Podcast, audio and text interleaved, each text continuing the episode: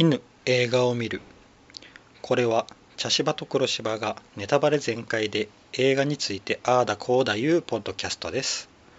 まだ映画をご覧になっていない方はご注意ください。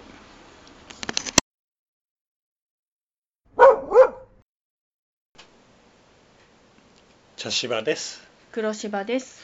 はい今回はサイコはい。でした、はい。はい、えーこれは黒柴さんの推薦やったんですけど、そうですね。どうでしたか、はい。もううん20年ぶりぐらいにうん。見たんですけど、うん。うん、なんか断片的には覚えていたけれども、うん。あこんな話だったんだっていううん、驚きと、うん。うん、でもうね相当古い映画なのに今見てもすごい面白いのがめちゃくちゃ面白かったな。さすがヒッチコックって名画って、うん。名監督って言われるだけのことはあるなっていうのを、うーうんん認識しましたね。いやはい。僕もうん。あの昔見て、うん。もう全然覚えてなかったんだけど、うん。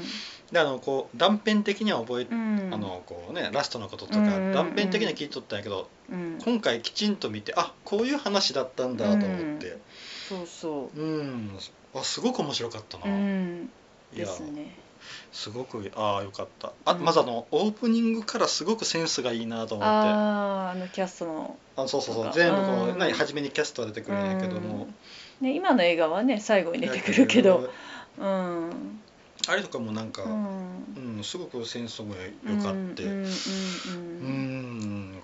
しストーリーもなめちゃくちゃ面白かったな、テンポも良かったしね。うんテンポもよかったな、いやあ、うん。でもサイコってこういう話だったんだとう思って。ん、うん、なあの、うん。本当二重人格とかお母さんがどうのとかいうのはこう、なんとなくこういろいろ聞いてありとかして知ったんやけど、うん。ちゃんと頭でつながったっていう感じだったかな、うん。まああの、うん。えーお姉さんマリオンさん、うんうんうん。あのまあマリオンさんのあのすごく有名なのはあのシャうんワーシーンあなんやけどーシャワーシーンで殺されてシャワーカーテンを引きちぎるというか、うん、うんだけどとシーンですね。というか、うん。あのマリオンさんお姉さんのうん。顔の力。あー顔力が強えなと思ったの。うん。あの運転してる時にね、うん。うん。ん。だからあのうん。うん。あの悲鳴上げた時とかのあの顔力、うんうんうんやけんもうサイコって言ったら絶対あの、うんカットが出てくるやん。こうんの悲鳴上げてる顔が、うん。あこの人がおったけうんんすごくうん。有名になったんやなっていう感じがした、ああ確かにね、うん。あの直接刺されるシーンっていうのはうん。ななんだろう包丁をこう振りかざして刺そうとしてるところまで映すけど、うん。そっから先はこうねシャワーで血が流れてるとこしかうん映ってないんだけれども、うん。うんああもうこれだけ刺されたら死ぬよねっていうのが分かるような、うんうん。うん部分とそうだけど残忍なし、には見せてないんだけど、うん。残忍さを感じさせるっていうのはすごくうまいなと思った、そうそう、あのシャワーシーンで僕一つちょっとびっくりしたカットがあって、うんうん。あのシャワーがうん、出てくるところを下から撮ってるシーンがあったんよ。あはいはいあれか普通やったらカメラにベチャベチャベチャベチャベチャってレンズに映るやん。ね、うん。けどそれがつかずにきちんとあの時代に、うん、ああいうカットが撮れるっていうのはすごいなと思って。確かにね。多分あの想像やけど、うん。全部こう外側にシャワーが出るようにして、うん。その間にカメラを置いとるんやと思うんよ。うんうんうん。うんパッと見た瞬間あれ？と思って、うんうんうんうんあこれすごいな。うん。あれ多分一つのアイデアなんやろうけど、うん。うん。うんちょっとびっくりしたなあのカット、ううん。ん確かに。あのそれを言ったらあの探偵がねうん。あの宿帳のチェックをしてる時のうん。カット、うん。うん。あのノーマンの、うん。なんなんていうの？下の本当に下からこうノーマンの顔だけを、うん。ね探偵がチェックしてる間。ああはいはい。横からグーってこう顔を。もうすごくノーマンがやばいやばいバレるかもバレるかもっていう不安をうん。隠そう隠そうしてるのすごく上手に表現していて。顎の下から撮っとるんやな。そうそう横横向きのそう顔の。そうあれはうまいなぁとうん思う、結構そう要所要所にそういうね、うん。カットのうまさ、うん、ううん。ん、面白い撮り方するなってのがいっぱいあるよな、うん。そうそうそうそう。うんあのうん。なあのお姉さんのマリオンがうん。宿に着いた時にこううん。バッとこう家が映った時のおどろおどろしさとかな、うん確かにあのね悪魔城ドラキュラのオープニングかと思ってたけど。な確かに。悪魔城かって思ってたけどな、うん。うん。であのな宿の作りもな、うん。もうあのサスペンスチックな作り方なんよ。あのもう、ん。あのなんやろ。うんすごくなうん作りは不自然なんだけど、うんだからこそこういうストーリーが成り立つんやなっていう作り方なんよ。あのあの家からうん事務所の入り口が見えんのよ。あの作りやったら。なるほどね。やけんうん。誰か来ても気づかないっていううんことをうんがしょっちゅう起こる作りになっとるんうんよだからこのストーリーが成り立つ部分はあるんやけど。うんだからそういうところもよく考えられとるなと思ってな。うんうんうんあれセットやったんやろかな。なんかあの階段の感じがすごくセットっぽかったんやけど、あー。まあ確かにあの多分ねあのモーテルはうん。あのもともとあるモーテルをそのまま使ったんじゃないかなって私は思う、向こうのアメリカとかうん。でああいう風なモーテルが結構あるから、安宿が、うん。うん、だからそこにあの建物屋敷を後でくっつけたのかセットうでん、作ったのかしたのかな。うん、あれはなんかすごく、うん、うん。ちょっとセットっぽさを感じたよあの階段のところうんうんうん作りだけねうんうんうん。多分家の中や宿のとかは多分本物やなとは思ったんやけど、うんうん確かに。ねまああの日本で言うとなんか安いカラオケボックスみたいなねああそう感じでね。でも、うん。アメリカのモテルってあんな感じ、うんそうそう大体あんな感じ。うん、そうよね。まあもう、うんああごめんカうん。カットに戻るけどそれで言うたら、探偵が殺されるシーンもうまいなと思ああったよ確かに、ね、あれはびっくりするよな。うん、いやまさか探偵さんが殺されるとは思ってなかったから、しかも横からビャッと出てきてうな、ん。あれは不意打ちすぎる、うん。ん。でも殺人をする時にはちゃんとあのカツラをかぶってあのガウンを着ないとしないんだっていうのもちょっと思ってありました。まあはい。結局あれはお母さんっうてんそうそうそう、うん。お母さんの面が出てきて、うん。お母さんの面が出る時はあの格好。うん。なのかな。そうやな、うん。あけんうん。やけんかと思ったよ僕ラスト見て、うん。あのうん。お母さんが出てきたやん、うん。あのな。ややけんあの事務所に嫌に剥製が置いてあってあのお姉さんが飯食いよる間ずーっと剥製の話をしよるのがああーなるほど、うん、お母さんのやけ結構方お母さんの作ったというか多分あれ死体やけん、保存方法、そうね。遺体の保存方法、あのあの形で残っとるっていうのが、うん。保存をきちんとしとかんとうんいけんや、ならない、うん。うん。まあ、アメリカはね土葬文化だから、うん。まあ、土葬したのを掘り返してでも、ね財内臓とかはねうん。ほっとったら腐っちゃうから、うん。それを上手にミイラ化してやらないといけないわけだもんね。あれだけ剥製に凝ったんやなっていうのをうん。分かる事務所に、うん。でも嫌や嫌やであんな剥製の話しとるところをこうパン食べるの。僕は僕は耐えられんうな、うん。ん。まあなんかすごくセンスのない会話をする人だなってうん。思ったけどでもねあの彼女のにすごく魅力を感じてるのも上手にねうん。表現していたよね。覗くなっちゃう話よな。でもねもうまずあの事務所の横の部屋を選んだ時点でダメだってこいつはっていうのは、あ僕はそれも思った、うん。お隣かって。僕はあの、お姉さんの立場やったら嫌やなと思ううよ、ん、うんそう。音が丸聞こえだし、うしかもあんな安宿なんやけん音なんか防音なんかあるわけないしな。そうそうそうそう。そしたら案の定絵を外したらっていうな、そうそう、もうん、まあありがちなねありがちな感じでね。うんうん、でまああのまあ言うたらあのこの映画の前半部と前半部っていうのかな？3分の1ぐらい。お姉さんの部分は言うたらサスペンス系でね。お姉さんお姉さんというかマリオンがね。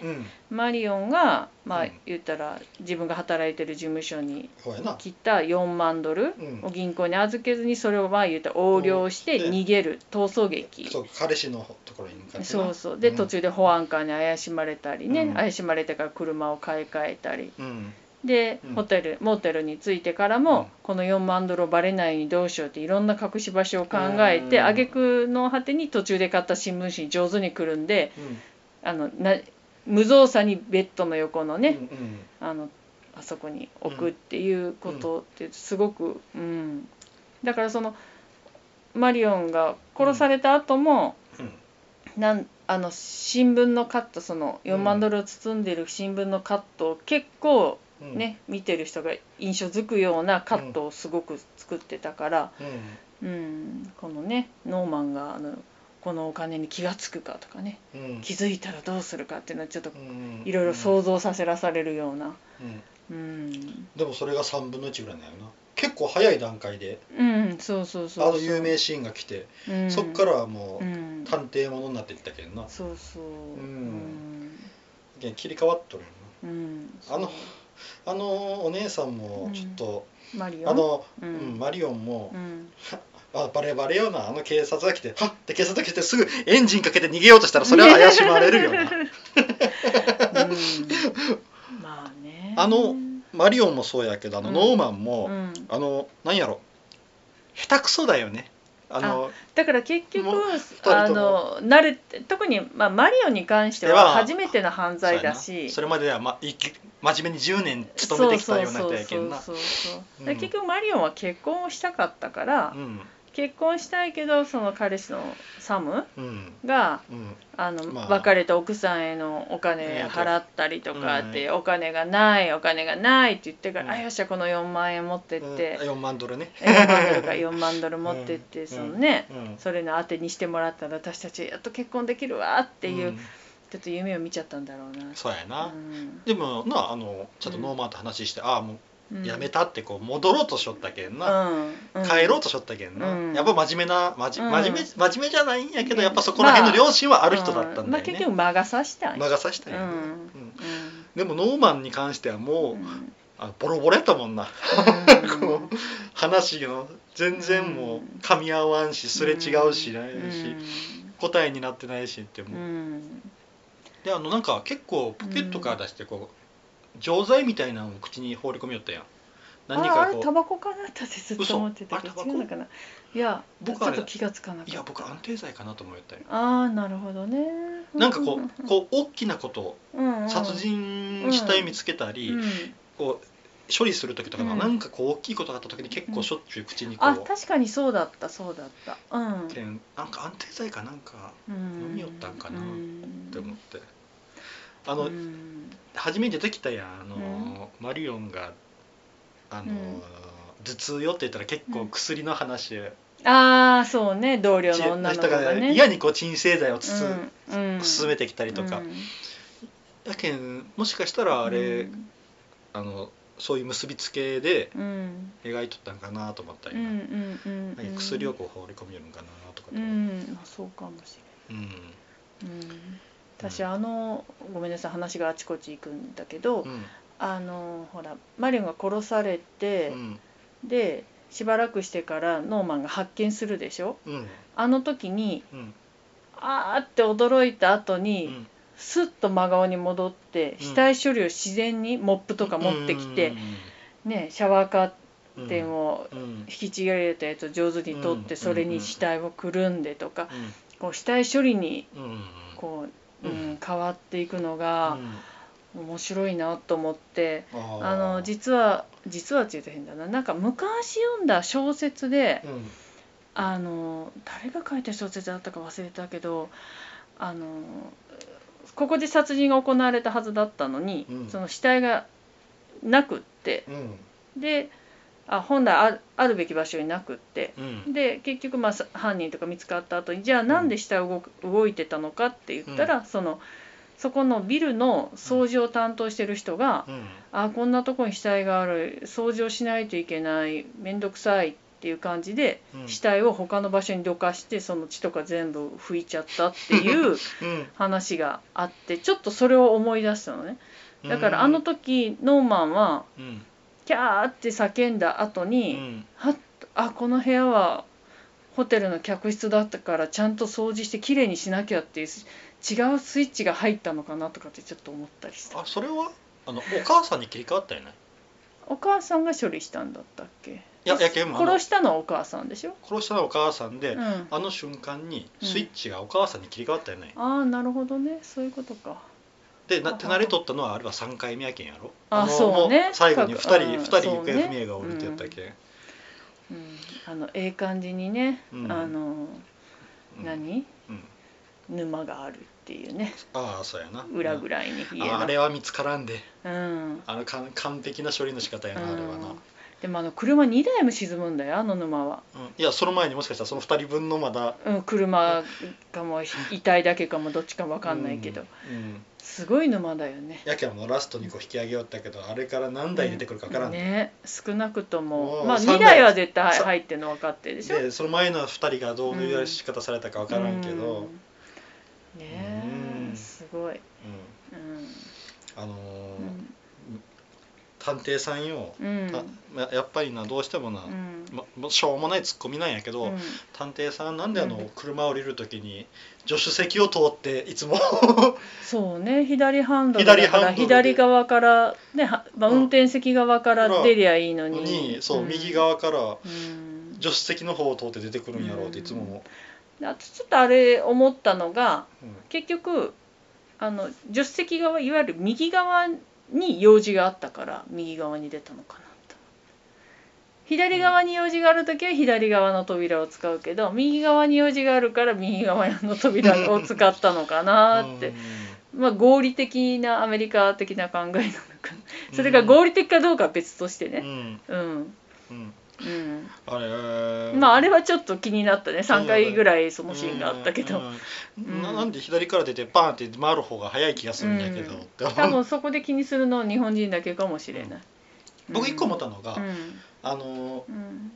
向こうは右車線だから、うん。そっから出たら事故が多いけんかなともちょろっと思ったんやな左側から出たら右車線に車がね。後ろから来るはいはい車はいはいにバーンっていうの、そうねでも関係ないか。あそこだってホテルやもんな、そうそうホテルの敷地入っとるもんな、うん。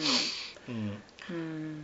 あともう一個すごく気になったのが、うん。あの探偵がうん。ああ私立探偵ですって言って、うん何か手帳みたいなもん見せたけど探偵手帳みたいなのあるんやろうかって思ったねな何にその探偵を証明できるものはあるのって僕名刺みたいなもんやったんかな。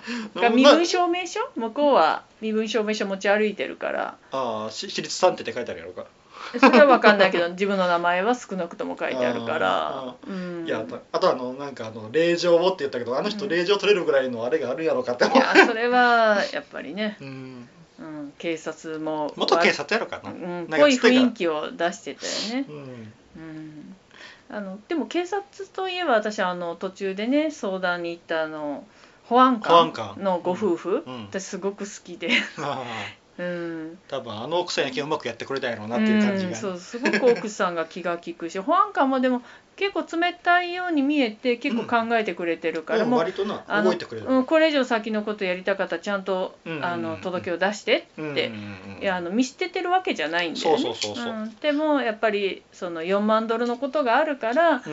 ね、届けを出したらあなたたちが不利になるんじゃないのっていうことを匂わせつつでも本当にね、うん。命の心配するのであれば届けを出しなさいっていうことを、そうそうそうね、セリフにこそ出てこないけど、うん。うん、言ってたから。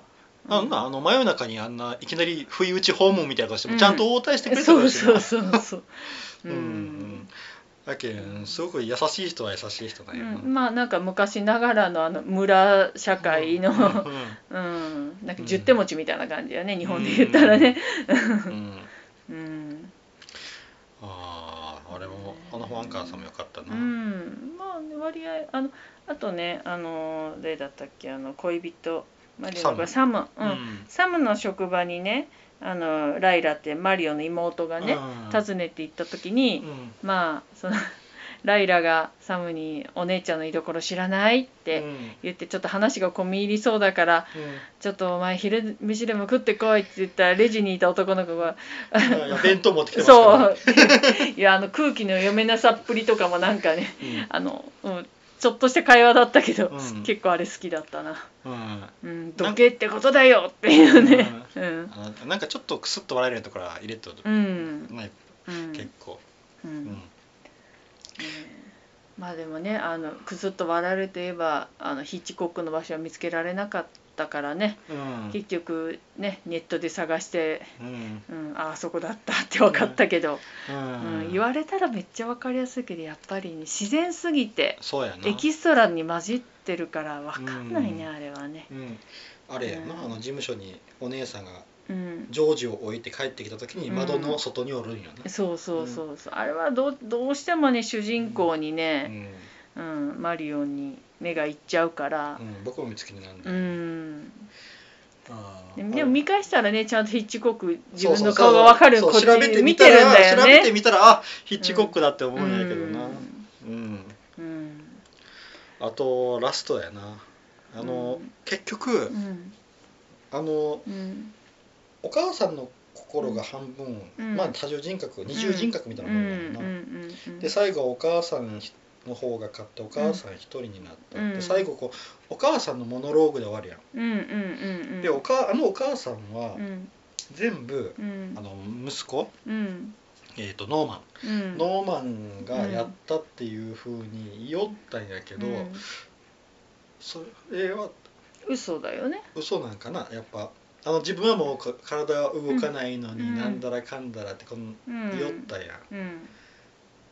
だからそれで一瞬うんと思ってしまったよ、うん。もしかしたらノーマンがうん。お母さんに罪をなすりつける感じでノーマン自身がやりよったのか、うん。それともお母さんが本当にやりよったのかっていうのが、あそこ最後でな分からんよううん。にぐちゃぐちゃぐちゃっとしたんよ、うん。まあうんなあでもそれは、まあね。うまあそれは見てる人の想像にお任せになってくるんだろうけどでも私はあのやっぱりんうん。あのうんお母さんの人格が現れた時にやってるんだろうなって思う、うん、うんなぜならあの、うん。ガウンとカツラをつけて殺人をしてたから、うん。ノーマン自身の意識でやってるんだったらうん。あの普段の格好のまんまでうん。殺人をするはずだから、うん。うん。うん、でまあ最終的なね本当に最後のシーンではお母さんの人格の方が勝ってしまったからノーマンは完全に消えてしまったっていうことにはなってたけど、うん。であれやなあの自分うん。はい殺さないようなっていうでに、うん。うん。いや僕あの最後で見て最後見て、うん。ああもしかしたらノーマンがうん。やったのかもしれないなってちょっと匂わせる感じがあったけん、うん。あのうん、これはもう勘ぐりすぎなのかもしれんのやけど、ううん。んいやーすごいちょっとそれ鳥肌立ったなと思って、うん。最後は。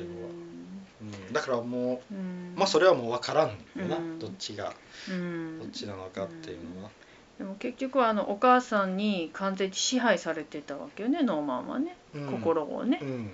うん、だからお母さんとお母さんの愛人をうん。毒殺して、そうそうやっとるんやけん、うん。彼自身の動機というか、うん彼自身も手下しとること覚悟があるんよ。ね。でもね毒殺なんよ。うん。そうか視察と毒殺はちょっとな。そうそうそう全然違う。ハードルがな。そう。毒殺は飲み物にあの、うん。毒入れたら飲むけど視察を？刺すのはやっぱり自分のね手を下すけんな。そうそう。自分の体にやっぱりその刺したという感触が残り続けるからね、うんうんやっぱ確かにそこはちょっとうん。壁があるよそうそう。だって野菜切るのと魚切るのとは全然感覚違うんだから、結局それのもっとすごいバージョンってことでしょこれって。うん。うん。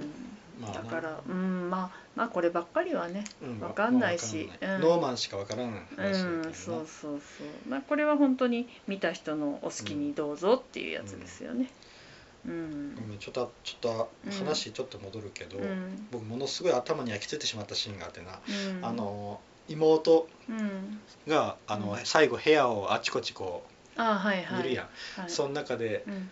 お母さんの部屋行った時に、はいお母さんのベッドがあのこへっこんでる。うそう座っとる形でへこんどる、うん。だからもう完全にあのうんミイラになったお母さん。も同じ状態であそこに起きよったいうのは分かるうん。ようなあのベッドのへこみ方がすごい頭に焼き付いてな、うん。あとお母さんの部屋はものすごく豪華なんやけど息子の部屋はすっげえ簡素なんよ、うん簡素だしあのあの部屋はうんベッドも簡素だったし、うん。置いてあるものがうん。子供だったね。あそうやな子供やったう中学生ぐらいの、ううんんあのね小本当に10代前半じゃないや、うん。10代にもなってないぐらいの子が持ってるような熊のぬいぐるみとか、うん。まあレコードはあったからレコードがあるからまあ中学生ぐらいかなみたいな、小学校の高学年から中学1年生ぐらいの感じの部屋でう、ん。うんベッドもね本当にボベッドもボロボロのな。うん。布切れ1枚みたいな。みたいなうんでも結局彼はノーマンはあの部屋じゃないとうん。結局精神的に落ち着かないのよね、そうなんやろうん、な母親からあの支配されてたイコール自立できてないから、うん。うん、あの建物モーテルとあの自分が住んでるあの家以外では生きていけない人なんよね。う、ん。うん、結局支配されとったよな。うんそうそうそれまあテーマがそうなんやろな。すごいすごい怖い話やうんな怖い。だからその「サイコ」っていう題名がうん。その殺人という怖さのサイコじゃなくうん。なんか心の支配的な意味うのんサイコだな、そうやな。うん、だから結局あの最初のねあのうマリオンが、うん。あのお金を盗むところも結局あれ心だよね、そうやな。うん、彼女はそんなことをする人じゃないのに。魔が差したってやつやな。そうそうそう。魔が差すのもやっぱりサイコかなって思って。うん。うん、あの部屋の違いがなちょっとすごかったな。うんあれはすごかったね。うん。うん。あれはもう。ん。であのお母さんの遺体を隠して遺体でミイラか。うん。ミイラを隠していたあのう地下の部屋、うん。もう割合小ざっぱりとしてあの本人のノーマンの部屋よりも綺麗だったんだよね、まああのうん。うんうんでもあんなとこ行きたくないあうん。あって文句言ったけどうん。あれあれも一人二役なんやなそうそうそうそう。結局は。うん、そうそう。すごいうんななかなかね。あれはよく作った。うんあれ。あの発想をするヒッチコックの凄さよ。うんまあ脚本はちょっと別の人みたいやけどうん。うんこれ1960年か。うん。まあ当時は衝撃的やったやろうな。衝撃的。この映画は多分。うんうん僕ら今2020年で、うん。まあいろんな映画できたけんあれやけど、うん。1960年当時これ公開された時は、うん。そりゃすごかったやろなと思うわ。ん、うんうん。うん。うん。まあね。までもやっあぱりあのあの時代まあ白黒映画の時代って、うん。まあ当然そのものもうん、今みたいに撮影するためのものも十分にはないしうん。いろいろと限られた制限もある中で、うん。みんな手作りであれこれと手法を凝らしてやってるから、うん。すごく面白いよね。人間味がある映画が多いかなって思って、うん。今は CG とかでババってやってて、うん。まあ、それはそれですごい技術なんだけどうん。なんかちょっと人間っぽいこううん。泥臭さというか、うん。そういうのがあんまり今の映画はあんまりはっきりとは分からないんだけど、うん。あの白黒映画の時代はそういうのがよく見えてくるなって思って。うん。まあなきあのストーリー勝負うんでいかなきゃいけんな、そうそう、うん。いやちょっと白黒映画もっと見たいなって思った。ああそうやな、うん。まあまあな今のもなあの、うんええのもいっぱいあありはするんやけど、あの昔はやっぱその制限が大きかった分まあ、今も制限も大きいんやけど、うん。その制限の中で何をするかってうん。言ったら、そういうこう、脚本とかストーリーとかの、そっちの方にこうグワーッといくな、うん。あのーパワーはすごかったやろとは思,、うん。思うよな、うん、うん。実際あのなあの車のシーンとかって、うんものすごい頑張ってはおるんやけどあでもあれはねわかるわかる重ねてるなってね。うん。うん。まあでもそれでも全う然ん。違和感はそんななかったし、うん。見ていて。もう、まあ、ストーリーがめちゃ面白かったけそうそうそう。でもだから私あの車のシーンでは運転してるマリオンの、マリオン？